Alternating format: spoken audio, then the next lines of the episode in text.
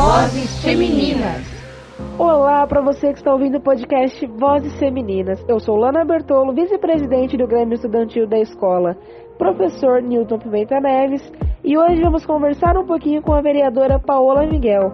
Ela foi eleita pelo Partido dos Trabalhadores PT, tem 30 anos e é formada em Engenharia da Computação.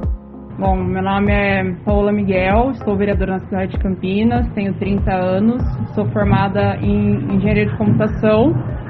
É, entrei na política porque minha mãe era professora, mãe solo, me levava nas atividades, né? Então eu estava sempre acompanhando ela.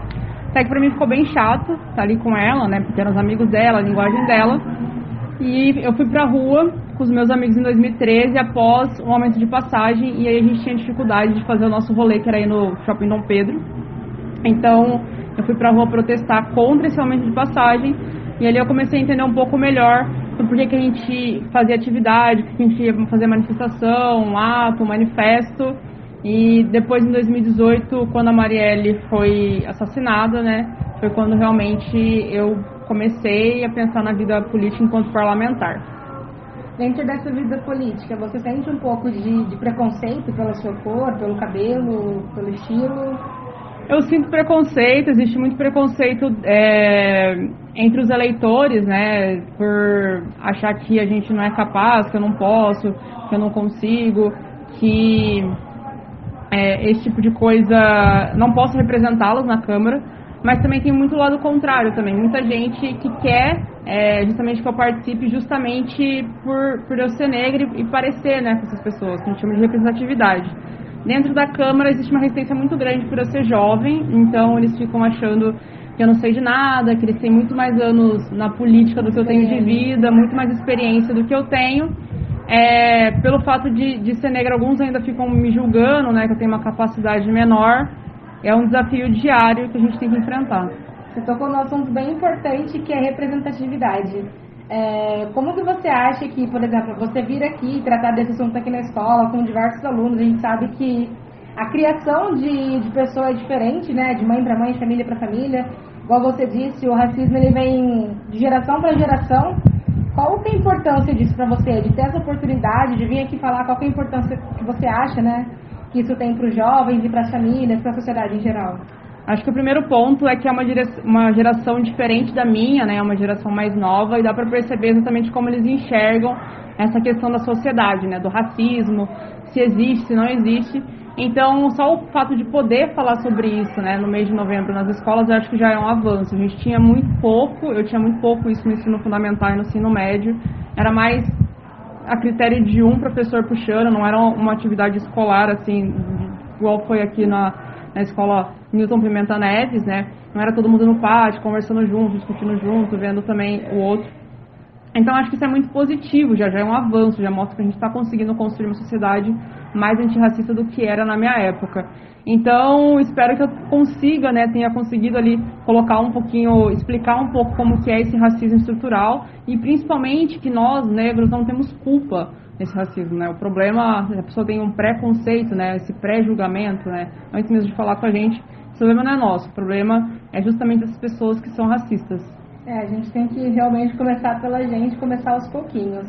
Tem uma questão que é bem assim polêmica, eu queria saber a sua opinião é, a gente ainda percebe um pouco de resistência dos alunos em relação a esse tipo de assunto. Alguns comentam que é muito burocrático, eu estava ali atrás do fundo vendo o pessoal, o pessoal fala, nossa, mas que assunto chato, que não sei o que, fala que. Um até inclusive comentou, né? Tava ali do lado, eu ouvi comentando. Ah, mas fala sobre racismo, vai chamar de negra, não pode, vai chamar de preta, não pode. Aí eu tenho uma amiga que gosta de chamar minha pretinha, aí falam pra mim que é errado. Como que eu devo chamar então? Tipo, ele tem resistência, né? Referente ao assunto por ser algo burocrático na visão dele. O que você pensa sobre?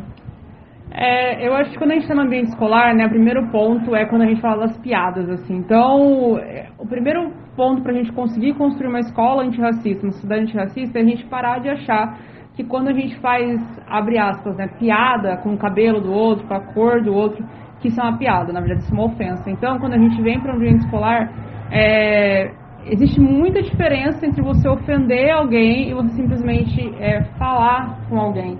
Então, o tom, a maneira que você fala, o contexto que você fala, é isso que caracteriza o racismo. E não simplesmente a palavra em si. Então, eu acho que esse é o primeiro ponto, né, das coisas, assim, o contexto, a forma, o jeito, da onde vem, o momento que vem, isso que acaba é, determinando o que é racismo e o que não é racismo, né. Então, e aquilo que pode ou não pode, né, o que a pessoa se sente confortável ou não, vai de pessoa para pessoa, assim. É, é muito importante conversar com a pessoa, se a pessoa se sentiu ofendida, se sentiu, tem que, tem que falar na hora, assim, né? Tentar falar na hora, muitas vezes é muito difícil fazer isso também, mas tentar explicar para essas pessoas né, do porquê que se sentiu chateada e qual é a melhor forma de fazer isso. Não tem como trazer aqui uma receita pronta. Existem várias discussões sobre se é negro ou se é preta, né? É dentro dos próprios movimentos negros. Então é fundamental que cada um, né, dentro do seu entendimento, se sinta confortável com aquilo que está acontecendo. Sim. E aí puxando agora mais para um outro lado, né? A gente sabe que as mulheres, nós mulheres, nós acabamos sendo rebaixadas ali, oprimidas, as pessoas tratam a gente como um sexo mais frágil. Como que é para você estar na posição de ser mulher e de ser mulher preta, negra? Como que, que funciona? Vou, vou começar pelo fato de, de ser negra, né? E aí eu já, já vou tentar trazer as duas coisas.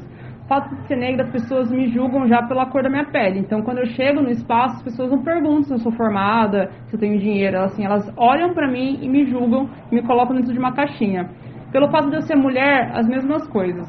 Então, assim, eu chego no espaço, né? Principalmente quando eu fazia faculdade, que eu fiz engenharia de computação, é, é uma profissão majoritariamente masculina e majoritariamente branca. Então, quando eu estava dentro daquele espaço, né, essas opressões que a gente fala, né, esses acúmulos de opressões, ela vinha muito gritante. Então, as pessoas ficavam olhando para mim, me julgando pelo fato de eu ser mulher e não ser e, e as pessoas já tinham um preconceito, né, esse conceito prévio de que eu não era boa em cálculo, assim, que eu não seria boa em lógica, que eu não seria boa nessas matérias. E pelo fato de eu ser negra, as pessoas esperavam sempre que eu falhasse, né, sempre que eu fosse a pior na turma. Então, eu acho que tem esses dois fatores que quando a gente fala de ser uma mulher negra, né, justamente o que as pessoas olham pra gente é sempre esperando o fracasso, assim, esperando que a gente vá é, ser pior do que todo mundo, não simplesmente que a gente vá ser, ser igual ou até melhor.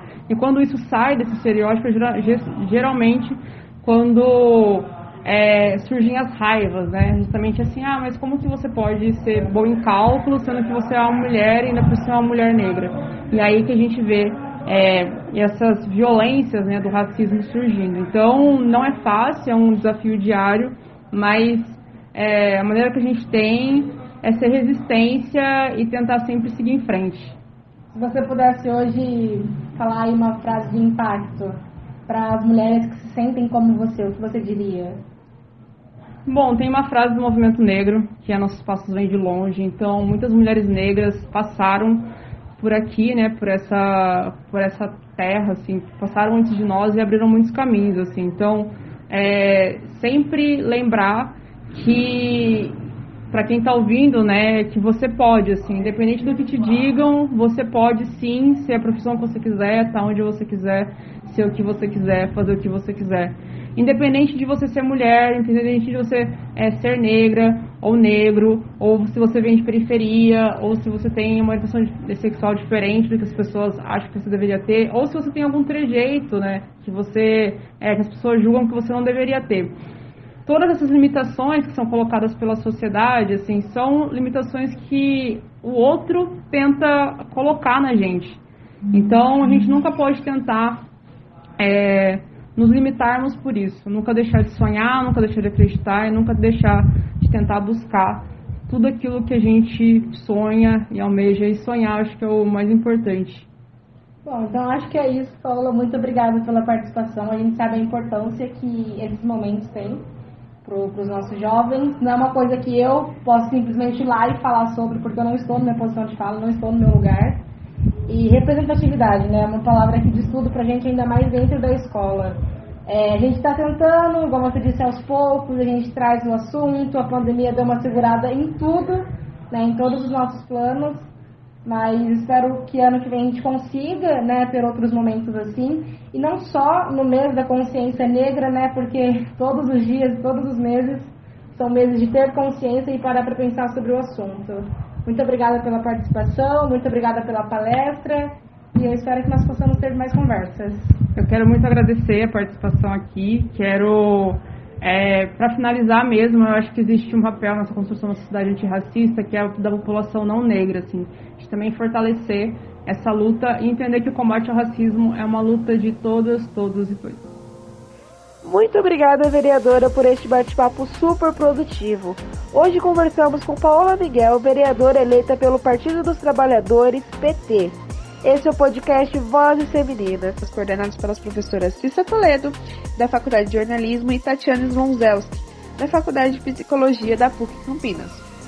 A edição foi feita por Júnior Gomes de Queiroz, aluno da Faculdade de Jornalismo e voluntário nesse projeto de extensão. Beijinhos e até a próxima!